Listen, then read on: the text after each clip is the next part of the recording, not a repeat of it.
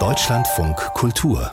Kompressor mit Gesa Ufer, hallo. 500 Millionen Dollar, also eine halbe Milliarde. So viel wollen die beiden ehemaligen Filmstars Olivia Hussey und Leonard Whiting vom Filmstudio Paramount haben, als Entschädigung für sexuellen Missbrauch während der Dreharbeiten. Das Besondere, die beiden sind heute über 70 Jahre alt. Zum Zeitpunkt des Drehs waren beide noch Teenies. Unsere Filmkritikerin Anna Wollner hat sich für den Kompressor Professor den Fall genauer angesehen. Von ihr wollte ich zunächst wissen, was genau die beiden eigentlich der Filmfirma vorwerfen.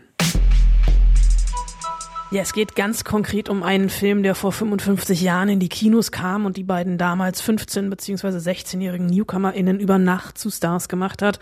Romeo und Julia von Franco Sefirelli. Ein Hit damals, nominiert für vier Oscars. Zwei hat er sogar bekommen für die beste Kamera und das beste Kostüm. Es gab damals schon eine Kontroverse und die kocht jetzt wegen der Klage nochmal hoch.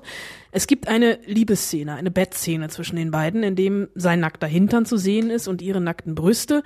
Äh, um das vielleicht mal kurz zu beschreiben, sie liegen gemeinsam im Bett am Morgen. Sein Po ist eben entblößt, nackt, ohne Decke und über ihren Brüsten liegt halb die Bettdecke, halb ihr langes braunes Haar. Die beiden wachen auf, tauschen verliebte Blicke aus, sie bekommt einen Kuss von ihm und er steht auf.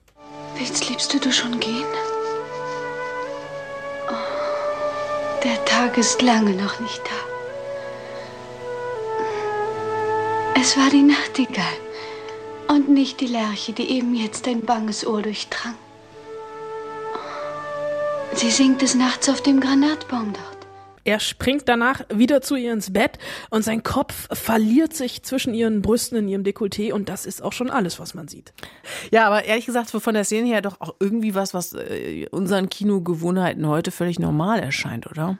Ja, ich habe mir die Szene tatsächlich mehrfach angesehen, keinen Nippel oder ähnliches gesehen. Das wirkt aus heutiger Sicht natürlich sehr, sehr harmlos. Aber nackte Haut auf großer Leinwand, da war damals noch was anderes als heute. Wenn wir ein bisschen weiter zurückgehen in die Geschichte, allein der Skandal in Deutschland, als Hildegard Knef volljährig in die Sünderin ihren Busen gezeigt hat. Aber Hussey und Whiting, die waren eben minderjährig. Mhm. Und nach ihren Aussagen hat der mittlerweile verstorbene Regisseur Sefirelli sich nicht an Absprach gehalten, Absprachen gehalten. Er soll beiden zugesichert haben, dass sie eben nicht nackt zu sehen sein werden, sondern fleischfarbene Unterwäsche tragen. Und hat ihn auch behaupten sie zumindest, gezeigt, äh, wo die Kamera steht und was gefilmt wird. In den letzten Drehtagen soll er sich eben an genau diese Absprachen nicht mehr gehalten haben und ohne ihr Wissen und ohne ihre Erlaubnis die beiden dann doch nackt gefilmt haben. Damals, das ist ein Argument heute für die Klage, gab es eben noch keine MeToo-Bewegung und mit 15 beziehungsweise 16 wussten die beiden SchauspielerInnen sich einfach nicht zu wehren und obwohl sie über Nacht zu Stars wurden, wurde eben genau diese Szene Grundlage der Kontroverse und ihre Schauspielkarriere dadurch nachhaltig negativ beeinflusst. Mhm. Also dennoch, also es mutet ja ein bisschen komisch an, 55 Jahre später damit um die Ecke zu kommen, würdest du denken, die Klage hat Erfolg? Es ist wirklich ein bisschen komisch, weil vor ein paar Jahren noch hat die Schauspielerin die Szenen noch verteidigt und gesagt, das sei doch alles kein Problem gewesen. Es gibt allerdings in Kalifornien ein neues Gesetz, das die Verjährungsfrist sexuellen Missbrauchs vorübergehend aussetzt. Mhm. Und bis zum Jahreswechsel gab es eine Flut von Klagen, vor allem gegen Pfadfinderorganisationen und die katholische Kirche. Der Verleih Paramount, der ja diese 500 Millionen Dollar zahlen soll, der hat sich noch nicht geäußert. Ich glaube auch, um ehrlich zu sein, nicht, dass die Klage Erfolg haben wird. Mhm.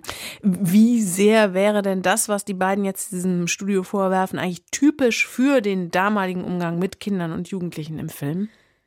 Es gab damals schon ein anderes, beziehungsweise eigentlich auch gar kein Bewusstsein im Arbeiten mit Kindern. Das reicht in der Filmgeschichte weit zurück. Ein prominentes Beispiel ist natürlich Kinderstar Judy Garland, die von ihren Eltern auf Erfolg getrimmt wurde, schon als Kind, die bei den Dreharbeiten Diätpillen nahm, um möglichst kindlich zu bleiben.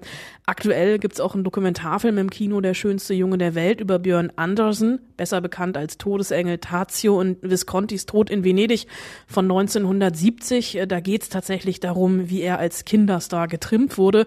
Oder die echte Vergewaltigungsszene in der letzte Tango von Paris zwischen Marlon Brando und der damals 19-jährigen Maria Schneider.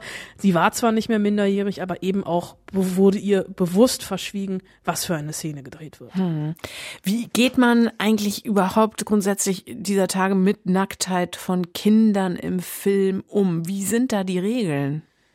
Aber es ist schon eine Gratwanderung. Also jeder Dreh mit Kindern, ob nackt oder angezogen. Es gibt Regeln, was die Arbeitszeit angeht, die Betreuung am Set, der Einsatz von Kindertrainern, Psychologen etc.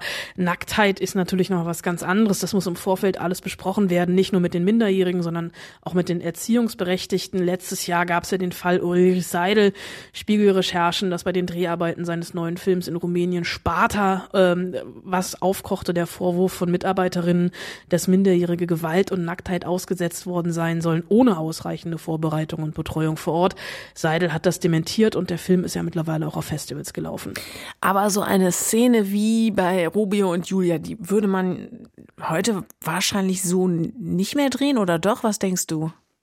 Also auf dem Papier ist es natürlich immer was anderes als dann der wirkliche Umgang am Set, aber mittlerweile wird da schon sehr drauf geachtet. Vor allem bei Minderjährigen äh, ist da sicherlich die Betreuung sehr, sehr engmaschig geworden. Generell gibt es ja mittlerweile sogenannte Intimacy Coaches, also Menschen am Set, die für nichts anderes da sind, als intime Szenen mit allen Beteiligten, vor allem den SchauspielerInnen, so abzusprechen, dass sich alle wirklich damit am Ende wohlfühlen, egal wie alt die SchauspielerInnen sind. Anna Wollner über die Klage zweier amerikanischer Schauspieler, die der Filmfirma vorwerfen, als Teenager in den späten 60er Jahren zu freizügig gefilmt worden zu sein.